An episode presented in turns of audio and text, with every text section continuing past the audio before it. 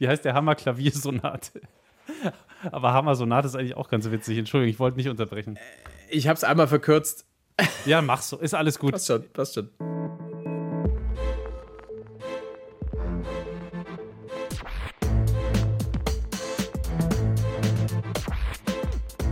Klassik für Klugscheißer. Hallo und herzlich willkommen zu Krassik für Klugscheißer, dem krassesten Podcast von BR Krassik. Ich bin Uli Knapp. Und ich bin Lauri Reichert. Dieses Mal geht es bei uns um ein Instrument, das wahnsinnig vielseitig ist. Übrigens in jeder Hinsicht. Es hat nämlich 230 Seiten.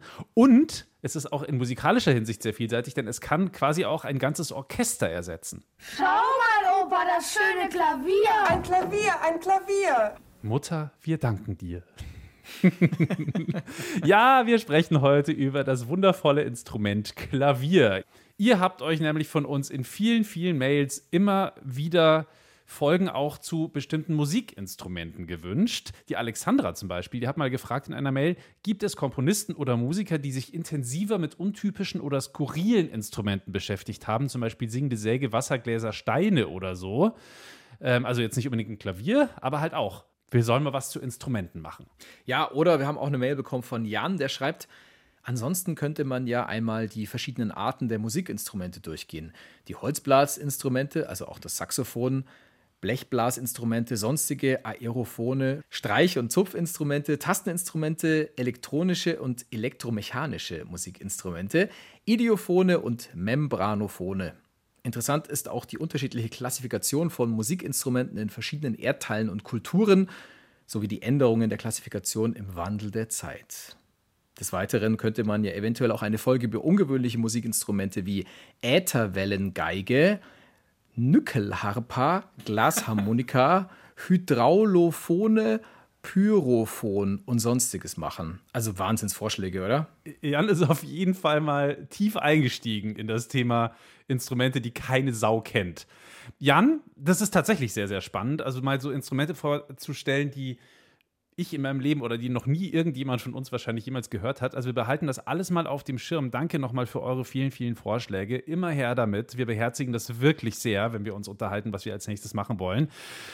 Heute aber, wie gesagt, erstmal, fangen wir mal basic an, das Klavier. Ein Instrument, das mir persönlich sehr am Herzen liegt. Ich spiele das nämlich schon so seit ich sechs oder sieben Jahre alt bin.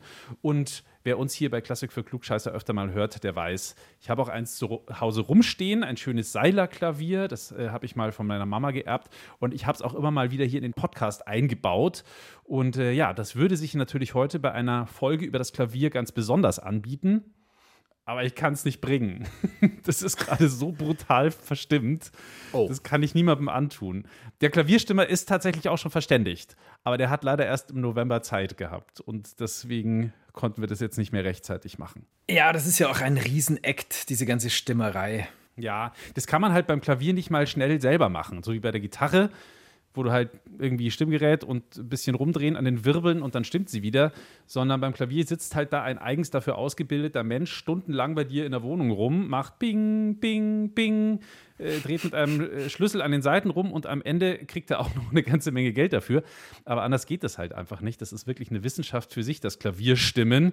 Und meins verstimmt blöderweise auch einfach total leicht. Ich muss das eigentlich zweimal im Jahr stimmen lassen, damit das einigermaßen passt, weil die Luft hier so wahnsinnig trocken ist und das Klavier ist auch schon ein bisschen älter. Und ich habe zwar Einweggläser mit Wasser tatsächlich reingestellt in das Klavier, aber auch das hilft nur bedingt. Aber die sind offen damit da was rausdampft, ja, oder wie? Genau, okay. dass da sozusagen das Wasser so in das Holz einzieht und dass das eben nicht so ah. schnell austrocknet. Ja. Das heißt, wenn man bei dir zu Gast ist, sollte man nicht gegen das Klavier stolpern oder bumpern, Stimmt, weil sonst könnte es nass rauslaufen, ja. Ja, das ist ungut. Äh, ich habe tatsächlich auch Klavier gelernt und auch mit sechs oder sieben Jahren angefangen. Bei mir war es aber so, dass es echt sehr widerwillig und zum Teil auch unenthusiastisch war bei mir. Also ich habe ach ja, mich so ein bisschen prügeln lassen zum Klavierlernen. Im Nachhinein natürlich ziemlich schade und doof, weil es wirklich ein tolles Instrument ist und die Grundlage für so ziemlich alles, glaube ich. Also bei mir sind viele Grundlagen hängen geblieben, das schon, aber ich habe dann so mit 16 aufgehört. Ähm, das war dann besser so für alle. Aber es gab einen Höhepunkt meiner Klavierkarriere. Und zwar war das im Schullandheim in der siebten Klasse. Da war ich so, was weiß ich, 12, 13. Und ich habe den Entertainer vorgespielt. Oh, Scott Joplin.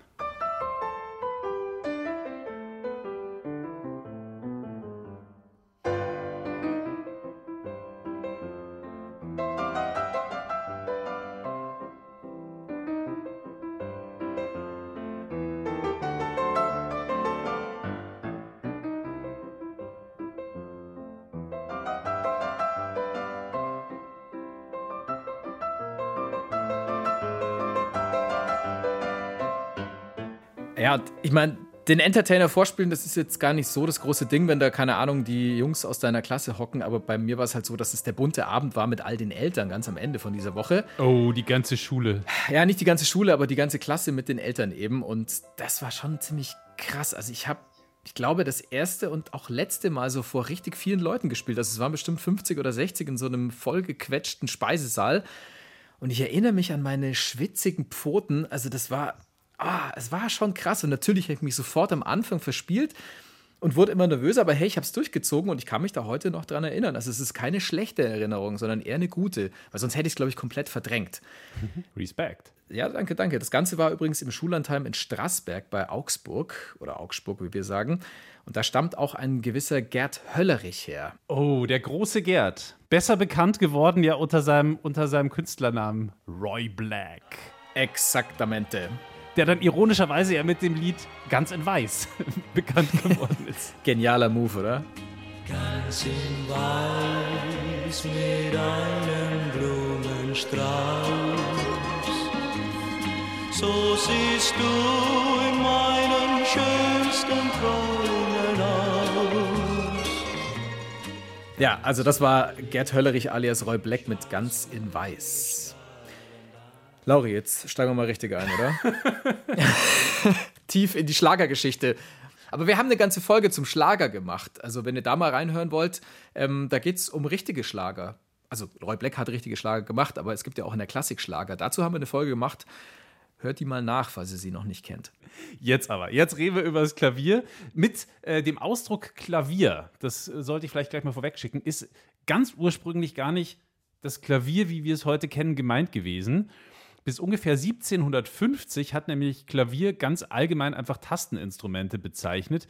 Und da fällt mir wiederum ein, Uli, warum ist 1750 ein sehr wichtiges Datum? Haben wir hier mal in diesem Podcast erwähnt? Ähm, ich gebe den, Tipp, geb den Tipp, und zwar in einer Folge über eine Epoche der klassischen Musik. Oh, oh, oh, es markiert, das Jahr 1750 markiert das Ende einer wichtigen Epoche, und zwar des Barock. Warum? Weil Johann Sebastian Bach in diesem ah. Jahr verstorben ist. Die Klaviermusik, die Bach und Konsorten im Barock geschrieben haben, also vor 1750, war also ganz selbstverständlich für alle Tasteninstrumente gedacht. Und heute meint man damit wirklich einfach nur das Piano forte oder das Piano, wenn man über Klaviermusik spricht. Und äh, ja, diese Teile sind nicht nur sauschwer zu stimmen, wie ich aus eigener leidvoller Erfahrung weiß, sondern ja, die, die, Klaviere sind einfach sonst auch rechte Dieven und ziemlich umständlich. Also wer zum Beispiel schon mal ein Klavier getragen hat, ich weiß nicht, Uli, ist dir das schon mal passiert, dass du sowas tragen musstest beim Umzug eines guten Freundes oder so? nee, nee, nee. Also das ist wirklich das Nervigste überhaupt. Ich kann mich noch daran erinnern, wie wir versucht haben, dieses Klavier hier bei, bei mir hier in die Wohnung reinzuschleppen. Da waren wir zu fünft. So ein Klavier wiegt halt, ist halt wahnsinnig sperrig wiegt gut und gerne um die 300 bis 400 Kilo. Ein Konzertflügel kann sogar bis zu 700 Kilo wiegen, also fast eine Tonne. Es gibt extra Klavierspeditionen, die haben sich darauf spezialisiert und machen gar nichts anderes, als Klaviere von A nach B zu karren. Ich wollte bei meinem Umzug auch zuerst so eine Klavierspedition anheuern, aber das war mir dann einfach zu teuer. Das kostet nämlich je nach Entfernung gerne mal in den Tausendern. Das ist natürlich verständlich. A sind die Teile, wie gesagt, wahnsinnig schwer schwer zu transportieren und halt auch wahnsinnig teuer. Das heißt, wenn da was kaputt geht, muss man die Versicherung mit bezahlen und so.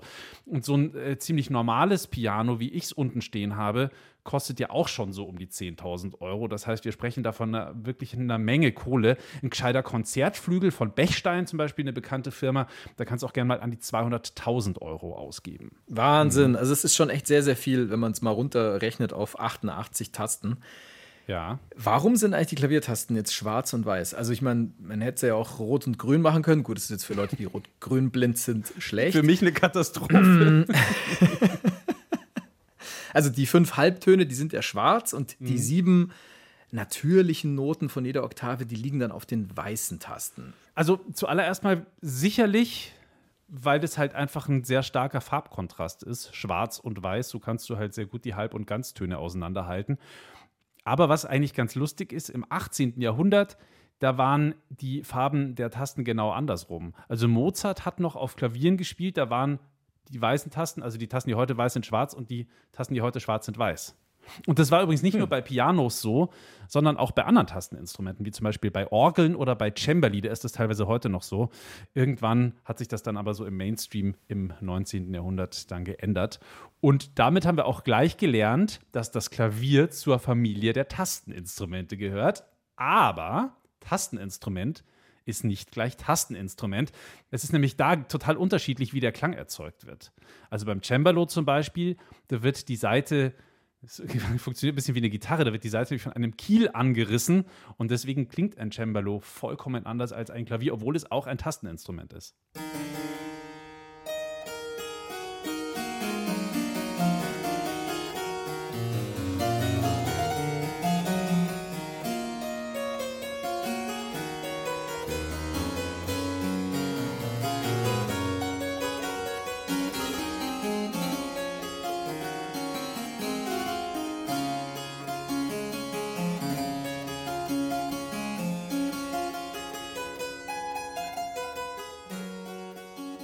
Cembalo macht also pling, plang, plong. Und äh, beim, beim Hammerklavier, wie der Name schon sagt, da wird nichts gerissen, sondern da wird gehämmert. Und zwar werden die Saiten mit einem Hammer angeschlagen. Wir hören jetzt mal eine Aufnahme mit einem wirklich alten Hammerklavier. Deswegen klingt es vielleicht jetzt in euren Ohren auch so ein bisschen oll.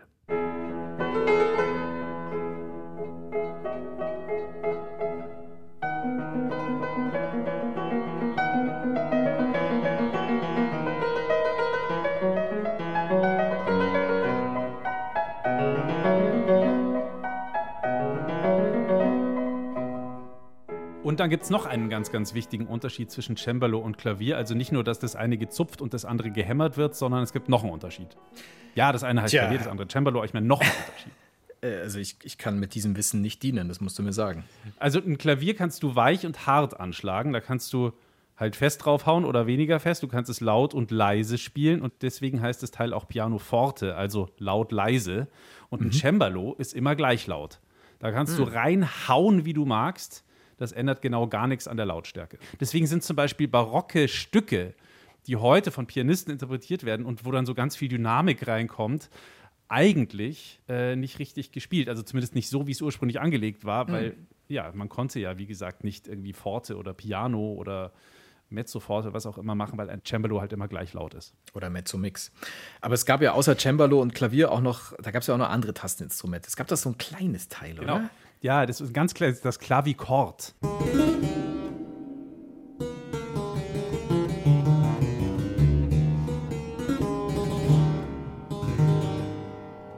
Das ist so ein Mini-Tasteninstrument mit so einem Klappdeckel. Das konnte man sich gut zu Hause in die eigenen vier Wände stellen. Das war so eine Art Vorläufer vom Klavier. Aber das Problem war, das war wahnsinnig leise. Also es war eigentlich nicht für Konzerte gedacht, sondern nur fürs Üben zu Hause. Und da konntest du den Ton dann schon beeinflussen. Das hatte eine sogenannte, okay, das führt jetzt vielleicht ein bisschen weit, ich sage es trotzdem, eine sogenannte Tangentenmechanik. Auf dem hinteren Ende einer Taste äh, ist da so eine Messingzunge drauf montiert, die Tangente, und die stößt dann eben plong gegen die Seite. Die Seite wird dann wiederum mit einem Filzstreifen abgedämpft. Das ist ja heute im Prinzip auch so bei den Klavieren. Und wenn du die Taste wieder loslässt, ist dann der Streifen da durch die Seiten so hindurchgewunden. Es klingt kompliziert, ist allerdings ein relativ einfaches Prinzip. Komplizierter ist es dann mit der Anschlagmechanik mit dem Hammer geworden beim Piano Forte. Da gibt es dann schon ganz unterschiedliche Namen für die Mechaniken. Also da gibt es die deutsche Mechanik, die Wiener Mechanik, die Prellmechanik, die englische Stoßzungenmechanik. Äh, aber das führt jetzt wirklich zu weit. Du musst dir eigentlich einfach nur merken, dass heute die Seite mit einem Hammer angeschlagen wird und dass das halt die beste Methode ist. Ein ganz witziges Experiment hat übrigens Karl Philipp Emanuel Bach mal gemacht, also der berühmteste der Bach-Söhne. Also der kommt ja so genau aus der Übergangsphase eben vom Barock zur Klassik und eben auch vom Cembalo zur neuen Technik. Und der hat die alte Technik, also das Zupfen vom Cembalo, der neuen Technik, den Hammer beim Pianoforte, in einem Stück sich quasi gegenübergestellt. Das alte Zirp Zirp gegen das neue Perl Perl Perl des Hammerklaviers. Und zwar kann man das hören in seinem Doppelkonzert.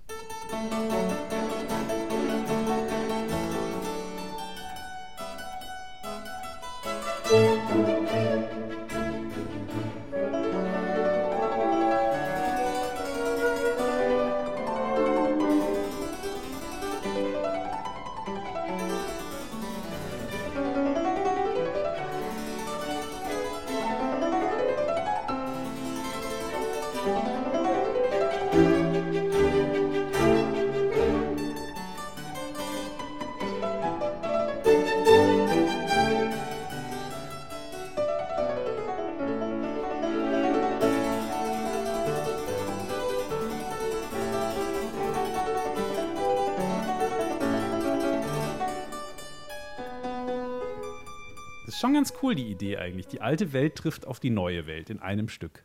Ja, Das Doppelkonzert von Karl Philipp Emanuel Bach. Hier mit einem Cembalo und einem Klavier im gleichen Konzert. Ludwig van Beethoven, der hat sich übrigens überhaupt nicht aufgehalten mit dem Cembalo. Der hatte selber gar nie eins. Er hat lieber die Möglichkeiten des neuen Klaviers ausgelotet. Und zwar bis zur Belastungs- und Schmerzgrenze. Ja, dem wäre ein Cembalo deutlich zu langweilig gewesen, glaube ich. Ja, ich glaube schon auch, die wären ja alle kaputt gegangen, wahrscheinlich unter seinen Fingern. Ich sag nur, in meiner Funktion als Krassheitsbeauftragter von Krassig für Klugscheißer oder auch Uli. Krugscheißer. Uli Krass, Uli Krass. Also der Ludwig van, der olle Ludwig van, der hat bei seiner sogenannten Hammerklaviersonate Sachen gemacht, die gibt's gar nicht. Also dieses Stück, das gilt als, ja, das schwierigste Klavierstück überhaupt. Also 10 von 10 Krassheitspunkten.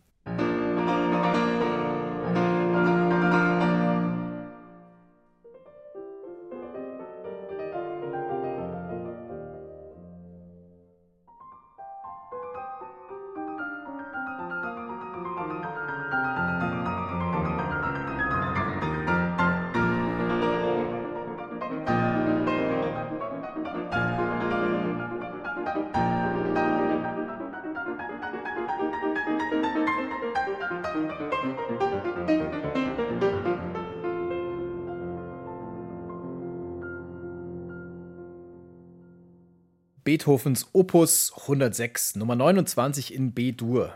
Igor Levit krassiziert hier die Hammerklaviersonate. Ich habe die Noten übrigens zu Hause von dieser Hammerklaviersonate. Nicht, weil ich glaube, das spielen zu können, sondern weil das halt in irgendwie so einem Notenbuch von mir drin ist. Und das klingt nicht nur spektakulär und beeindruckend und auch ein bisschen angsteinflößend, sondern es sieht auch so aus. Also da, das ist alles schwarz auf dem Notenblatt. Ja, das glaube ich. Also als Beethoven an dieser Sonate arbeitet, da lässt er die Welt auch wissen. Jetzt zitiere ich. Jetzt schreibe ich eine Sonate, welche meine größte sein soll. Die wird den Pianisten zu schaffen machen, dass sie sie erst in 50 Jahren spielen werden. Wow, also er hat es auch einfach drauf angelegt, dass die Leute sich die Finger brechen beim Üben. Äh, Was ich nicht ganz verstehe, was hat die Welt davon, wenn man ein Stück so schwer macht, dass es die Pianistinnen und Pianisten überhaupt nicht spielen können oder kaum? Ja, also das hätten wir Beethoven gerne selber gefragt, aber er hat es vorgezogen zu sterben vor 195 Ah ja, Jahren. stimmt, da war ja was, ja. Nee, im Ernst, also ich glaube ganz einfach, so war der halt. Also immer noch einen draufsetzen. Und es hat ihn selber auch ein bisschen Zeit gekostet. Also er hat ziemlich gebraucht, um dieses Monster zu erschaffen. 1817 hat er angefangen und 1818 war er dann fertig. Das Stück, das dauert auch recht lange. Also es sprengt zeitlich auch die Grenzen einer Sonate. Das dauert dann schon mal 40 Minuten und länger, je nach Interpretation. Und es, wie du schon gesagt hast, sprengt an sich auch die Grenzen des Spielbaren. Also nicht nur für Normalos wie dich und mich, sondern sowieso, aber halt auch für Profis. Man hört es sehr selten auf Konzerten. Beethoven hat nämlich nicht untertrieben mit diesen 50 Jahren. Bis heute gilt es als eines der anspruchsvollsten Stücke, die man sich am Klavier zumuten kann. Als ich heute die Hammer-Sonate gehört habe, also ich habe sie mir angehört bei Spotify, da kam dann als nächstes Stück das hier.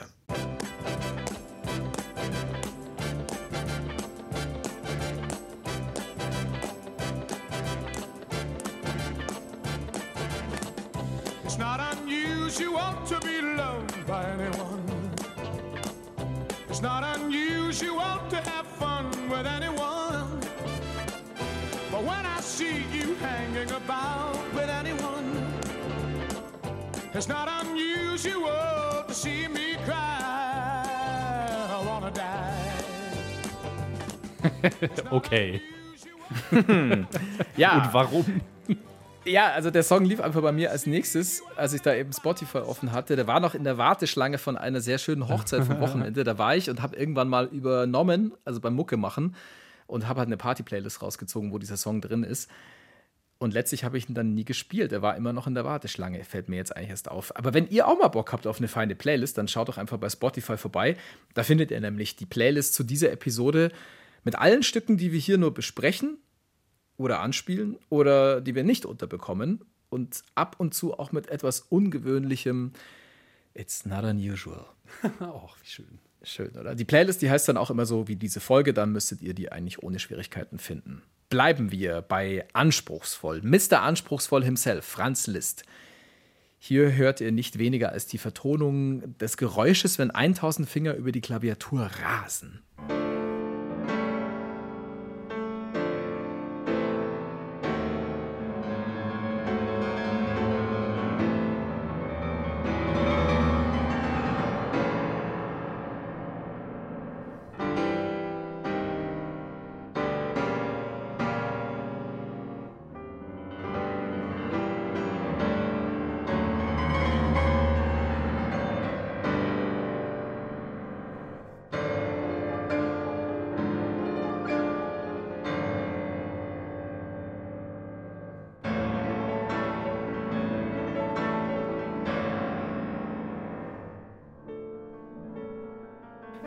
Reminiscence de Don Juan von Franz Liszt. Das ist eine Klavierfantasie und diese Fantasie, die besteht aus neu arrangierten Themen aus Mozarts Oper Don Giovanni. Und der, der da spielt, wer da in die Tasten haut, das ist Lang Lang. Ah, der ist auch ganz gut. Der soll auch mal in der siebten Klasse im Schullandheim den Entertainer gespielt haben, habe ich mir sagen lassen. Ja, ja, ja, wahrscheinlich ähnlich kunstvoll wie ich damals. Auf jeden Fall, äh, die erste Version, die schreibt Franz Liszt für Klavier noch zu zwei Händen oder für zwei Hände, kann man beides sagen. Das Ding entsteht 1841 und wird dann 1843 in Notenform veröffentlicht. Dann schreibt er noch eine zweite Version, nämlich für zwei Klaviere. Wann genau die entsteht, ist aber nicht bekannt. Man weiß nur, wann sie veröffentlicht wurde, und zwar 1877. Wo wir jetzt gerade bei Stücken für zwei Pianos sind. Natürlich kann man, wenn man die Kohle hat, sich auch gegenüber sitzen, also jeder an seinen 88 Tasten und an zwei Klavieren gleichzeitig spielen. So wie die beiden hier. Das Publikum war heute wieder wundervoll. Und traurig klingt der Schlussakkord in Moll.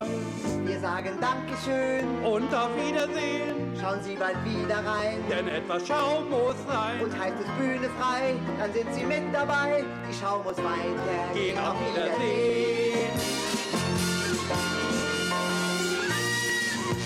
Oh, ich bin wieder zehn. Wundervoll. Danke für diesen musikalischen Moment, Uli. Bugs Bunny und Daffy Duck, die sich da wirklich gegenüber sitzen. An Ja, zwei exakt. Klavieren. Mega gut. Ja, im Schluss ist das immer zu sehen, in der Schlusssequenz. Für alle, die jetzt nur ein Klavier herumstehen haben, aber nicht einsam spielen wollen, ihr könnt in die Welt der vierhändigen Kompositionen eintauchen. Ich liebe ja vierhändiges Klavierspielen. Das macht mir Ja? wahnsinnig viel Bock. Ja. Hast du das auch mal gemacht? Ähm, mit meiner Klavierlehrerin Frau Erb, ja, aber also ich auf sehr niedrigem Niveau, sie natürlich auf höchstem Niveau. Ja, aber das ist das Tolle am vierhändig Spielen. Es können Menschen mit ganz unterschiedlichem Können einfach zusammen Klavier spielen. Es gibt einen Komponisten, der hat ganz wunderbare Sachen für Klavier vierhändig geschrieben und da können Anfänger und gute Spieler einfach zusammen musizieren. Der eine hat halt den anspruchsvolleren Part. Anton Diabelli hat der geheißen, ein österreichischer Komponist aus der Klassik. Und ja, der hat wundervolle Stücke gemacht. Da können wirklich auch absolute blutige Anfänger Stücke spielen, die dann in der vierhändigen Version total geil klingen. Ich kann mich noch daran erinnern, als ich Klavierschüler war, ganz am Anfang und mein Klavierlehrer hat mich dann sozusagen da dazu begleitet. Wir haben vierhändig zusammen gespielt, dann äh, kam ich mir vor, als würde ich ganz toll spielen. Aber habe ich ja eigentlich nicht wirklich viel gemacht. Ähm, und dann gibt es dann natürlich noch die ganz verschwenderische Variante mit mehreren Klavieren, wie du ja auch schon gesagt hast, wie Bugs Bunny und, und Daffy Duck das auch machen. Und das hat zum allerersten Mal ein Typ mit Namen Luis Venegas de Henestrosa notiert. Ah. Habe ich vorher auch noch nie gehört, den Namen. Ähm, jedenfalls ist das ein Komponist aus der Renaissance. Er hat das Stück geschrieben im Jahre 1557 und zwar sein Libro de Cifra Nueva para Tecla Arpa y Vihuela. Geil, in dem Spanisch bestellst du auch deine Cerveza im, im, im Urlaubo, oder? Ja, ich kann es leider nicht besser. Ja, passt doch. Es, es klingt auch eigentlich nicht wie ein neues Spanisch, wahrscheinlich sogar ein altes Spanisch oder so. Also jedenfalls ähm, hat er in diesem Stück, dessen Namen ich jetzt nicht wiederhole, einen zwölfstimmigen Chanson geschrieben, aber nicht komplett auf eine Notenseite, sondern parallel auf zwei Notenseiten übertragen. Und das heißt vermutlich, dass er damit nicht ein Tasteninstrument gemeint hat, sondern zwei, die gleichzeitig spielen sollen. Das äh, vierhändige Spielen, wie wir es heute kennen, das ist eigentlich so in der zweiten Hälfte des 18. Jahrhunderts populär geworden. Also genau mit diesem Übergang vom Cembalo zum Pianoforte. Da ist nämlich parallel auch mit dem Notendruck plötzlich ein ganz neuer Wirtschaftszweig entstanden. Die Leute konnten sich jetzt also die Stücke kaufen, die sie gerne mochten und konnten das dann zu Hause nachspielen. Gern eben auch miteinander und gern auch mit vier Händen an einem Klavier. Und äh, außerdem hatte das Klavier meistens auch mehr Tasten als das Cembalo, also hast du auch einfach mal ein bisschen mehr Platz gehabt. Und so richtig öffentlich bekannt gemacht haben das vierhändige Klavierspielen dann die Mozart-Geschwister. Die haben 1765 in London am Buckingham Palace als Wunderkinder vierhändig vorgespielt. Und das hat dem King George, ich glaube, der dritte war es damals, es hat ihm so gut gefallen, dass er das Wolferl und die Nannal ganze dreimal noch in den Buckingham Palace eingeladen hat.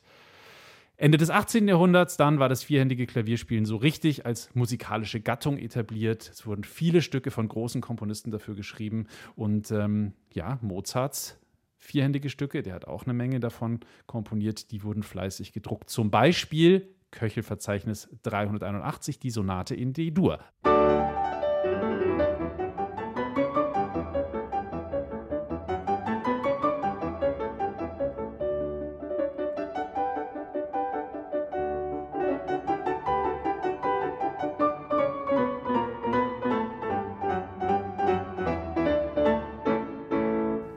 Klingt voll geil, klingt auch ziemlich anspruchsvoll, ist in Wahrheit gar nicht so wahnsinnig schwer, weil man teilt sich ja die ganze Arbeit.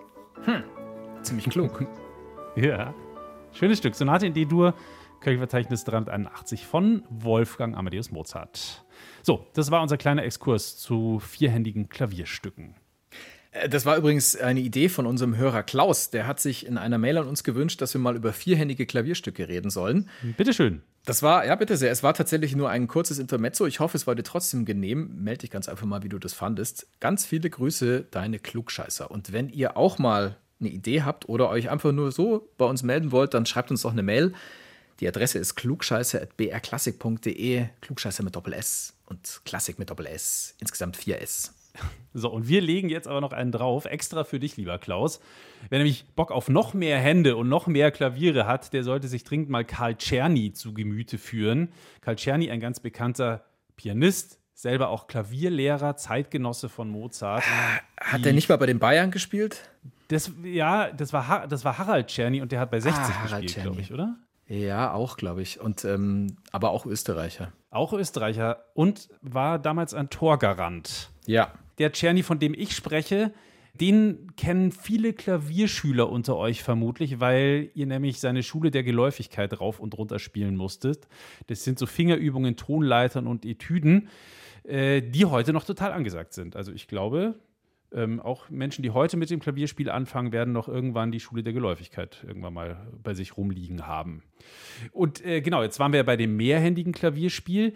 Der Karl Czerny hat nämlich sogar nicht nur zwei Menschen, sondern sogar gleich drei Menschen an ein Klavier gesetzt. Und zwar in seiner Sammlung Les Pianistes Associés. Da ähm, haben wir zum Beispiel drei Stücke, nämlich Opus 227 bis 229 zu sechs Händen. Jetzt hören wir mal kurz rein in das Rondeau Brillant.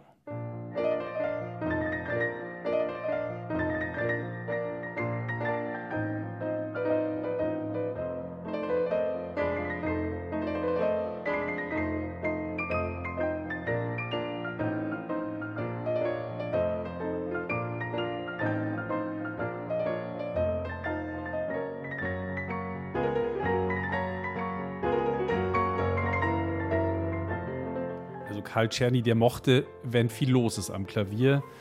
Hier, er hat nämlich auch noch äh, Werke für zwei Klaviere sechshändig, zwei Klaviere achthändig und für vier Klaviere achthändig geschrieben. Verrückt. Also da wird es dann irgendwann eng, oder?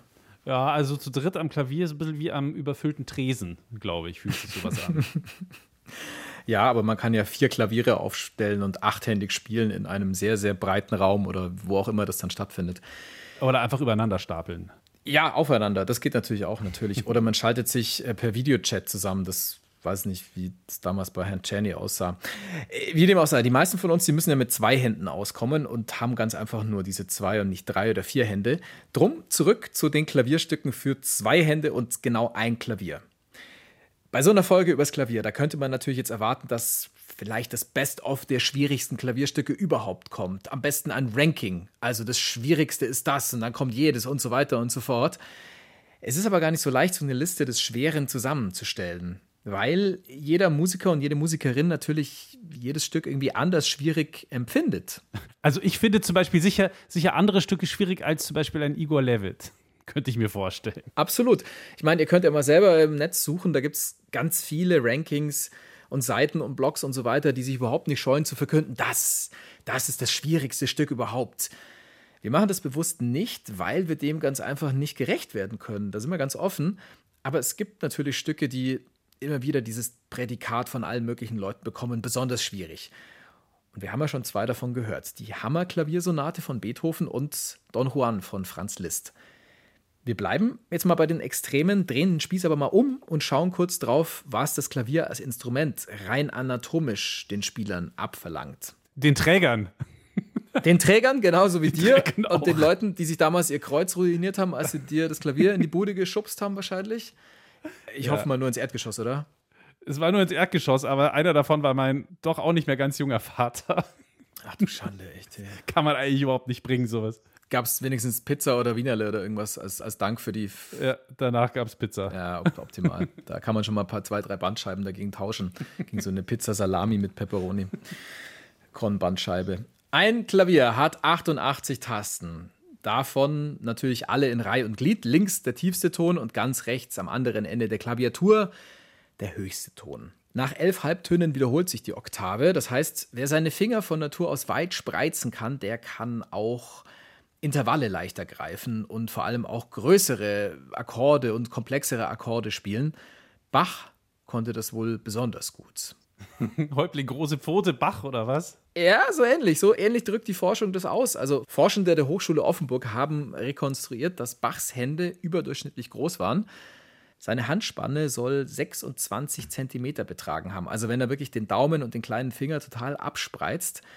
Ich gebe dir mal einen Vergleich. Ein Fußball hat einen Durchmesser von 22 Zentimetern und ein Basketball liegt bei so 24 bis 25 Zentimeter. Das ist ja Wahnsinn. Die Hände vom Bach waren also so groß wie ein Basketball. Der konnte einen Basketball mit einer Hand nehmen. Ja, ja, Wahnsinn. Ja, das können viele, den greifen. Das ist kein Problem, das kann ich auch. Aber ähm, es geht wirklich um den Durchmesser. Also von ganz links nach ganz rechts, wenn du diesen Ball, ähm, da müsstest du ja quasi rumgreifen, weil das, Ding ist ja rund. Aber also einigen wir uns darauf, dass es wirklich unfassbar große Pfoten sind, die der Typ hatte.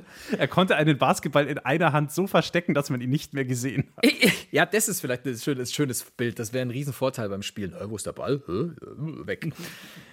Einigen wir uns drauf, er hatte wirklich sehr große Hände und seine Finger konnten sehr große Akkorde greifen. Also ganz ohne Schwierigkeiten eine Duodezime, also zwölf weiße Tasten, zwölf Ganztöne. Das ist schon enorm. Das ist eine Quinte über der Oktave. Ich gehe jetzt vielleicht doch mal kurz runter, habe ich mir gedacht. Ne- Ein Intervall kann man auch auf der verstimmten Gurke da unten spielen. Zwölf Ganztöne greifen, eine Duodezim. Ich probiere das mal. Moment, ich muss mal kurz runter. Ich nehme dich mal mit. Mach das. So. Also eine Duodezim, das ist, also wir haben hier die Oktave. Einfach von C zum C. Und dann die Quint drüber wäre vom C dann zum G. Wow. Also das wäre, ich kann es, ich kann es nicht im Ansatz. Also ich komme, wenn ich es probiere, komme ich jetzt, ich kann dann genau greifen, noch eine Terz über der Oktave, also eine. Das kriege ich gerade noch hin. Das ist wirklich mit allerletzter Kraft. Und jetzt machen wir mal, zeigen wir mal, was Bach so drauf hatte, spannweitentechnisch. Das ist die Duodezim.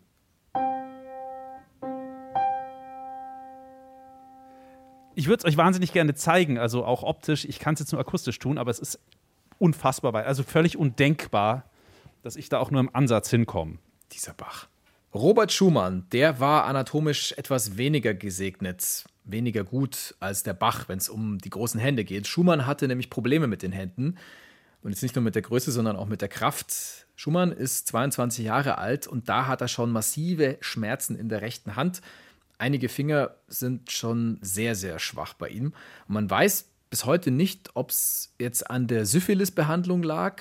Es kann aber auch an der Zigarrenmechanik gelegen haben, die er verwendet hat. Stell es dir so vor, es ist eine Schlinge, die wird am gewünschten Finger und am Klavier oder an der Decke fixiert. Und das Ziel soll dann sein, die schwach gewordenen Finger dadurch beim Spielen zu stärken. Ja, es hat jetzt nicht wirklich geholfen, genauso wenig wie ja, seinen Arm in Brandwein zu baden, das hat man ihm wohl auch empfohlen, und auch nächtliche Kräuterverbände, die haben nichts gebracht. Komisch, dabei gilt doch gerade die Jägermeisterkur als wahnsinnig heilsam. Ja, ja, das ist ja bekannt. Kneipkur, Jägermeisterkur, alles sehr, sehr gesund, aber hat halt nichts geholfen, bei Robert Schumann zumindest nicht. Man kann das tatsächlich auch nachlesen, dass der sich offensichtlich mit dieser Überei und mit diesem Finger irgendwie in so einen Galgen reinspannt und so ja auf Dauer ruiniert hat. Der konnte ja dann einfach nicht mehr als äh, Pianist arbeiten. Ja, gibt es auf brklassik.de einen schönen Artikel dazu. So, so viel jetzt zur Anatomie. Kommen wir mal zum Klavierbau.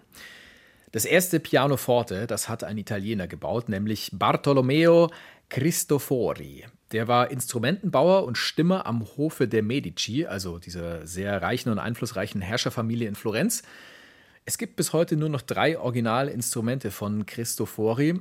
Für Nerds, die stehen in New York, in Rom und in Leipzig. Ab den 1760er Jahren kam dann das Tafelklavier und hat einen regelrechten Hausmusikboom ausgelöst. Also hat jetzt nichts mit der Hausmusik zu tun, wie wir heute kennen, sondern alle wollten ganz einfach zu Hause Klavier üben und auch spielen und vorspielen. Und das Tafelklavier ist dann auch als Esstisch verwendet worden. Was? ja, es ist schwer vorstellbar heute. Deswegen also Tafelklavier, oder? Weil es auch als. Ja, ja, ja, ja, das ist, das ist vielleicht eine Erklärung. Also ich meine, an sich soll man ja nichts auf ein Klavier abstellen, das dann irgendwie dem ganzen Ding schaden könnte, also außer den Noten halt. Und natürlich erst recht kein Essen oder Trinken, das dann umfallen könnte.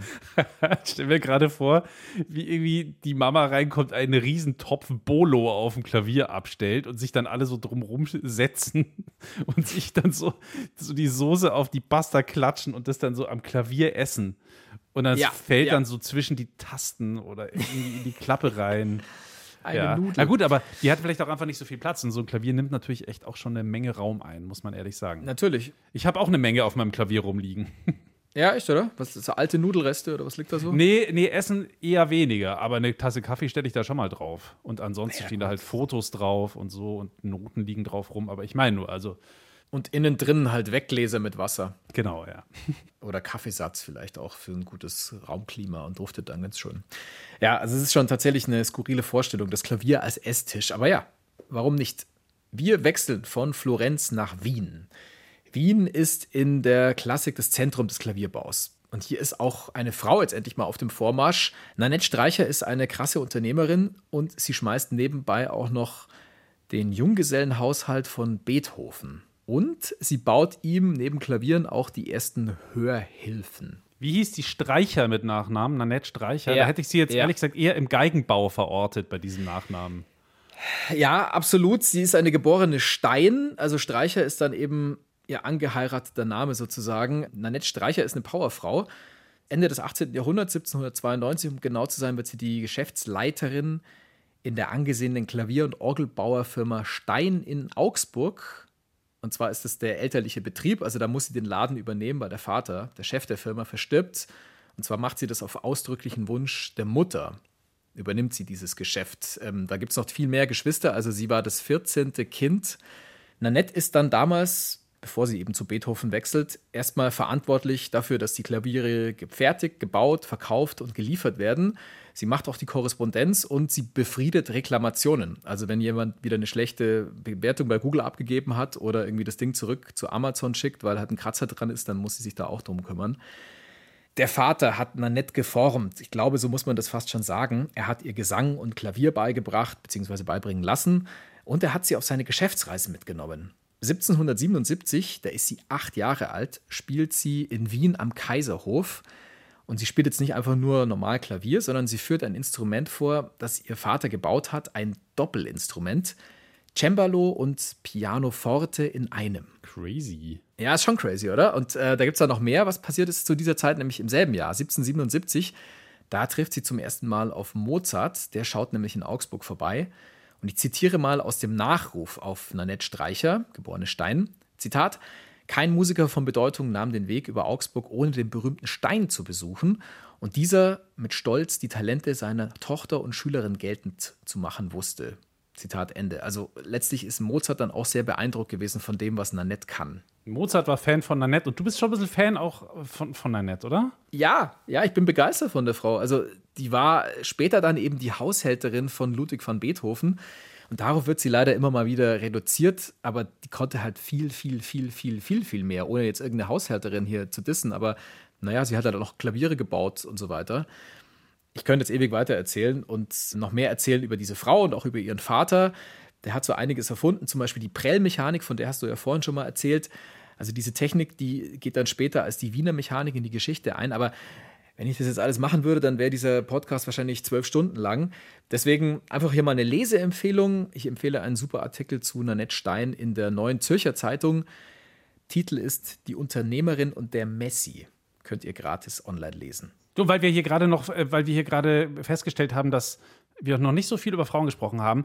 Wenn wir schon den Mann erwähnen, Robert Schumann, dann müssen wir natürlich auch noch kurz seine Frau Clara Schumann erwähnen, die als eine der allerbesten Pianistinnen aller Zeiten gilt, noch immer. Und damals war sie ja, zu ihrer Zeit war sie, glaube ich, ziemlich unangefochten.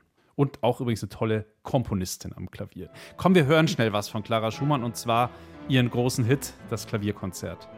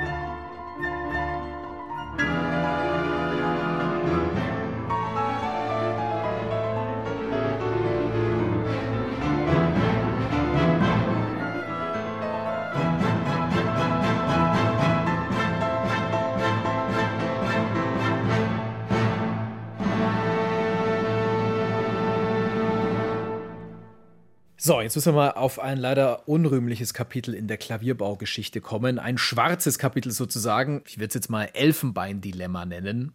Es ist so, dass damals noch sehr viel Elfenbein zu Klaviertasten verarbeitet wird. Elfenbein war unter anderem deswegen so beliebt bei Pianistinnen und Pianisten, weil es ganz feine Rillen hat, über die der Fingerschweiß dann gut abfließen kann. Außerdem ist es ein recht hartes Material, aber eben auch nicht zu hart weil natürlich Menschen, die Klavier spielen, Fingerspitzengefühl haben. Hast du mal auf sowas gespielt, Lauri? Das ist ganz lange her und das war auf einem ganz, ganz alten Flügel mit Elfenbeintasten. Hm. Aber ob mein Fingerschweiß dort besonders gut abgeflossen ist, das habe ich jetzt gerade gar nicht mehr so in Erinnerung. Aber es fühlt sich schon anders an. Also es ist tatsächlich schon so, mhm. wenn du auf einem, wenn du jetzt auf einem, auf Keyboard-Tasten zum Beispiel spielst, selbst ja. wenn die beschwert sind, also sich eigentlich so anfühlen, äh, wie normale Klaviertasten, das ist schon was anderes auf Plastik rumhacken, muss man ehrlich sagen. Ja, natürlich, klar. Falls ihr jetzt gerade so ein Bild vor Augen habt mit so leicht vergilbten Tasten, ja, vielleicht stand er bei euch in der Schule mal so eins rum und dann habt ihr jetzt eine Ahnung, dass ihr damals vielleicht einmal auf Elfenbein rumgeklimpert habt. Das sogenannte weiße Gold, das steckt auch heute noch in vielen anderen Instrumenten, also etwa als Verstärkungsmaterial von alten Geigenbögen oder im Steg von historischen Gitarren findet sich das. Aber Elfenbein hat keine Zukunft in der Musikwelt, zum Glück für die Elefanten. Ja, und es gibt ja auch mittlerweile Ersatzstoffe, oder? Also du brauchst jetzt nicht unbedingt Plastik. Ja, natürlich. Also äh, eben kann man ja anders irgendwie ersetzen. In den 1980er Jahren, da gab es ein Handelsverbot für Elfenbein.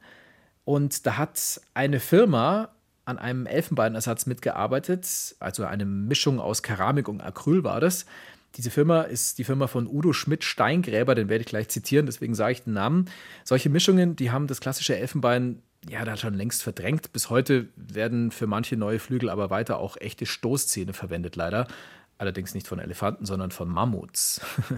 Und da jetzt kommt dieses Zitat von Udo Schmidt-Steingräber, der sagt, es ist bekannt, dass durch die Erderwärmung große Grabfelder mit Mammuts, die vor 10.000 Jahren gestorben sind, aufgetaut sind – und die können jetzt eben abgebaut werden. Die Mammuts kann man ja nicht mehr schützen, weil es sie nicht mehr gibt. Zitat Ende. Wo er recht hat, hat er recht. Das stimmt, ja. Trotzdem irgendwie eine eigenartige Vorstellung, finde ja. ich.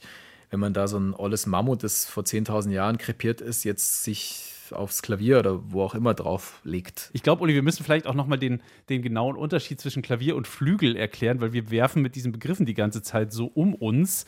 Äh, mhm. Also jetzt mal abgesehen vom Preis natürlich und dass der Flügel besser ist und drum immer im Konzertsaal steht äh, und dass er größer ist als das schnöde Klavier. Aber definier uns das doch nochmal hin. Ja, genau. Also der Flügel hat eine größere Klangfülle. Die Tonqualität der ganz tiefen und der ganz hohen Töne ist viel besser.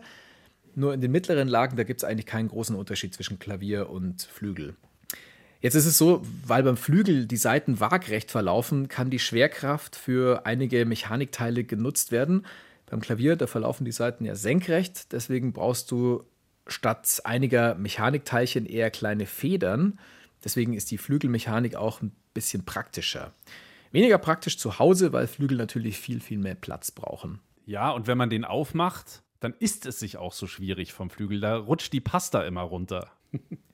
Also ganz im Ernst, zu Hause gab es dann tatsächlich auch so Klavierformen wie das Giraffenklavier, das Pyramidenklavier oder auch den Lyraflügel. Noch nie davon gehört.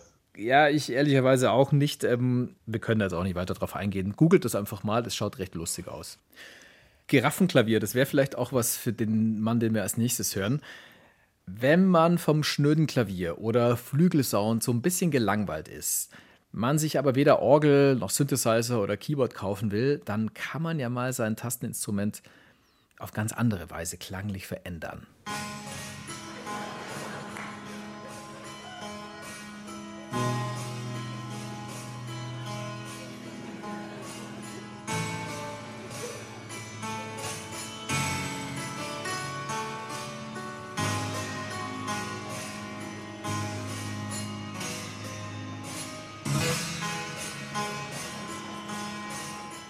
Aua. Das klingt ja furchtbar, die arme Mondscheinsonate und das arme Klavier. Ja, und äh, der, der das spielt, ist es Helge Schneider. Er spielt tatsächlich die Mondscheinsonate von Beethoven in seiner ganz eigenen Interpretation. Jetzt nicht unbedingt auf einem kaputten Klavier, sondern auf einem präparierten Klavier. Das wohlpräparierte Klavier.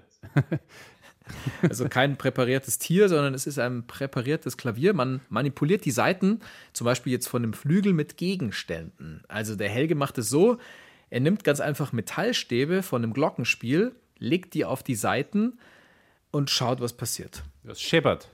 Es scheppert, ja, es klingt komisch. Er hat es nicht erfunden, sondern John Cage hat es erfunden und zwar schon in den 1940er Jahren. John Cage setzt das präparierte Klavier häufig bei Stücken ein, die er für den Tanz geschrieben hat. Die waren oftmals jetzt nicht viel länger als fünf Minuten. Der Grund dafür ist, dass Cages Musik bei Tänzern, das Modern Dance, sehr beliebt war. Vor allem die Schüler von Martha Graham, Merce Cunningham und Gene Erdman, die haben ihn quasi dazu inspiriert, Musik für Tanz zu komponieren. Darunter ist dann auch das Stück Four Dances.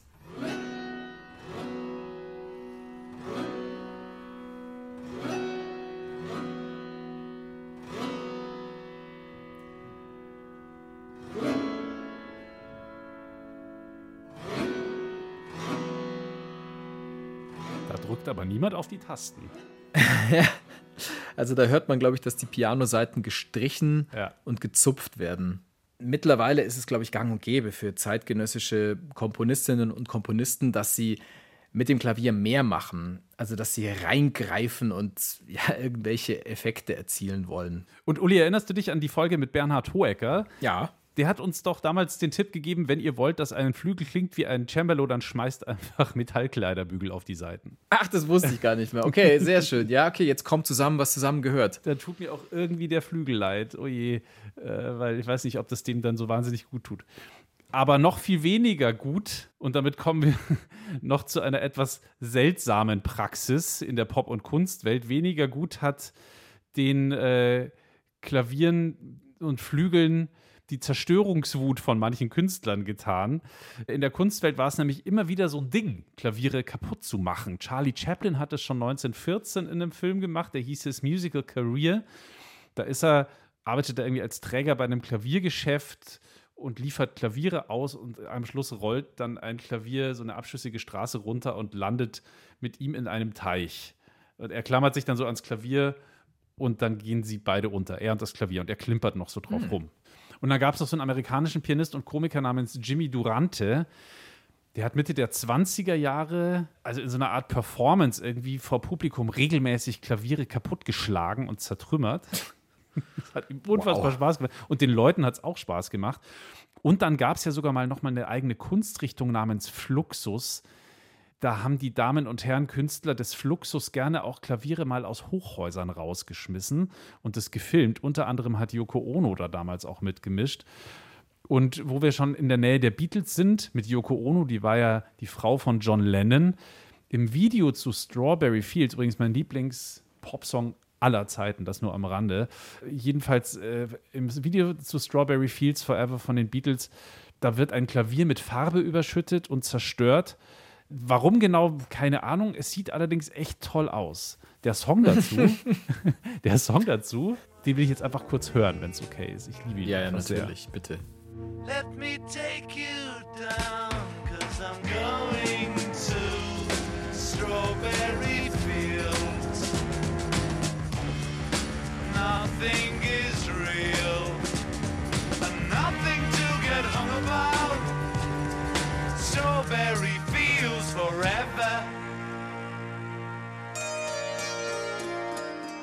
Bevor ich dich frage, warum so viele Klaviere zerstört worden sind, will ich wissen, warum ist das für dich der beste Popsong aller Zeiten? Ich, ich kann es dir nicht sagen. Ich, ich finde, ähm, in, in, in der Art, wie das komponiert worden ist, die Melodie ist Wahnsinn. Dann diese wechselnden Teile, auch sehr ein relativ komplexes Stück. Also es ist einfach, es ist ein Song, der mich, seit ich ein kleiner Junge bin, wirklich ein ganz kleiner Junge bin, meine Eltern haben das schon viel gehört, berührt. Und jedes Mal, wenn ich ihn höre, bin ich wieder irgendwie fünf und habe, glaube ich, weil es einfach die Erinnerung ist, wie wahnsinnig magisch eigentlich Musik sein kann. Das war für mich wirklich so, als ich das gehört habe, ich erinnere mich wirklich, glaube ich, auch noch an das erste Mal oder als eine, an eines der ersten Male, dass ich dieses Lied gehört habe als kleines Kind. und ich weiß, wie fasziniert ich einfach davon war, wie geil Musik sein kann. Ich glaube, das ist der Grund, weil, äh, also ich kann es, es ist halt sehr emotional tatsächlich. Es hat sich berührt, ganz einfach. Ja, okay. Genau. Mich Ja, sehr schön. Das, und tut es bis heute. Und jetzt, um auf deine Frage noch zurückzukommen, warum wurden Klaviere so gerne zerstört in der Kunst? Ja, ich glaube, also weil es halt A, total Bock macht, so ein Ding kaputt zu hauen. Klingt jetzt blöd, aber also das macht halt, es macht was her, es ist laut. Und es hat natürlich auch einfach viel mit Ablehnung bürgerlicher, bürgerlicher Werte zu tun, weil Klaviere, ja, die standen schon immer für eine gewisse Bürgerlichkeit, auch für einen gewissen Reichtum. Sie sind teuer und wenn man sie kaputt macht, dann ist es laut, dann kracht's und es spritzt und es ist schon ein starkes Bild der Verwüstung. Also keine Ahnung, wenn du eine Blockflöte aus dem Fenster wirfst, dann ist der Effekt definitiv kleiner, sagen wir es mal so. Ja, das passiert auch in Comics selten, dass jemand eine Blockflöte aus dem ähm, Genau. Fenster wirft und die dann irgendwie mal auf den Kopf fällt, sondern es ist eher der Flügel oder der Amboss. Stimmt. Und dann macht es ganz laut Bumm und ja, wie gesagt, bei einem Flügel, das gibt halt auch einfach wirklich schlimme, krasse Geräusche ab, wenn so ein Ding irgendwie aus dem zwölften Stock runterfällt. So, genug Klaviere zu hauen und geklimpert für heute. Wenn ihr nicht genug kriegen könnt vom Klavier, dann hört euch doch mal den Klavierpodcast von BR Classic an mit dem Pianisten Igor Levitt, von dem wir heute ja auch schon ein paar Mal gesprochen haben. Der nimmt für euch Beethovens Klaviersonaten oder auch die Variationen von Franz Liszt auseinander und er erklärt euch wirklich auf ganz wunderbare und auch auf lustige und wahnsinnig spannende Art und Weise, wie Musik funktioniert. Aus der Sicht eines der weltbesten Pianisten. Also ein ganz toller Podcast. Den findet ihr in der ARD Audiothek und überall, wo ihr euch sonst so eure Podcasts runterzieht. Und wenn ihr schon mal da seid, dann könnt ihr auch bei uns gerne noch ein Abo dalassen. Falls ihr das noch nicht getan habt, dann kriegt ihr alle zwei Wochen immer freitags die neue Folge reingeladen in euren Feed. Könnt ihr also sicher sein, dass ihr nichts mehr verpasst. Und wenn ihr da äh, dabei seid, dann vielleicht auch noch eine Bewertung dalassen. Fünf Sterne sind da immer hervorragend und vielleicht auch einen freundlichen Kommentar. Es hilft uns tatsächlich. Auch wahnsinnig geholfen bei dieser Folge über das Klavier haben uns in puncto Redaktion, Recherche und auch Produktion die beiden tollen Kollegen Jan Limpert und Gino Tanner. Und nächstes Mal, Uli, oh Gott, Fasching. genau mein Ding. Wir läuten beim nächsten Mal die fünfte Jahreszeit mit euch ein, den Karneval. Fasching, Fastnacht, wie auch immer ihr es nennen wollt, am 11.11. Nicht erst um 11.11 Uhr, nee, wir sind 11 Stunden und 11 Minuten vorher dran, weil wir erscheinen ja in der Regel um Mitternacht. Wir schauen uns an, wie Karneval und Fasching in der Klassik gefeiert werden. Das ist das Thema beim nächsten Mal. Da bin ich tatsächlich sehr gespannt drauf. Ja, ich auch. Also es wird mehr geben als nur den Karneval der Tiere, das können wir schon mal sagen. Alright, dann macht es gut, bis zum nächsten Mal. Ich bin Uli Knapp, Servus. Und ich bin Lauri Reichert. Alaf.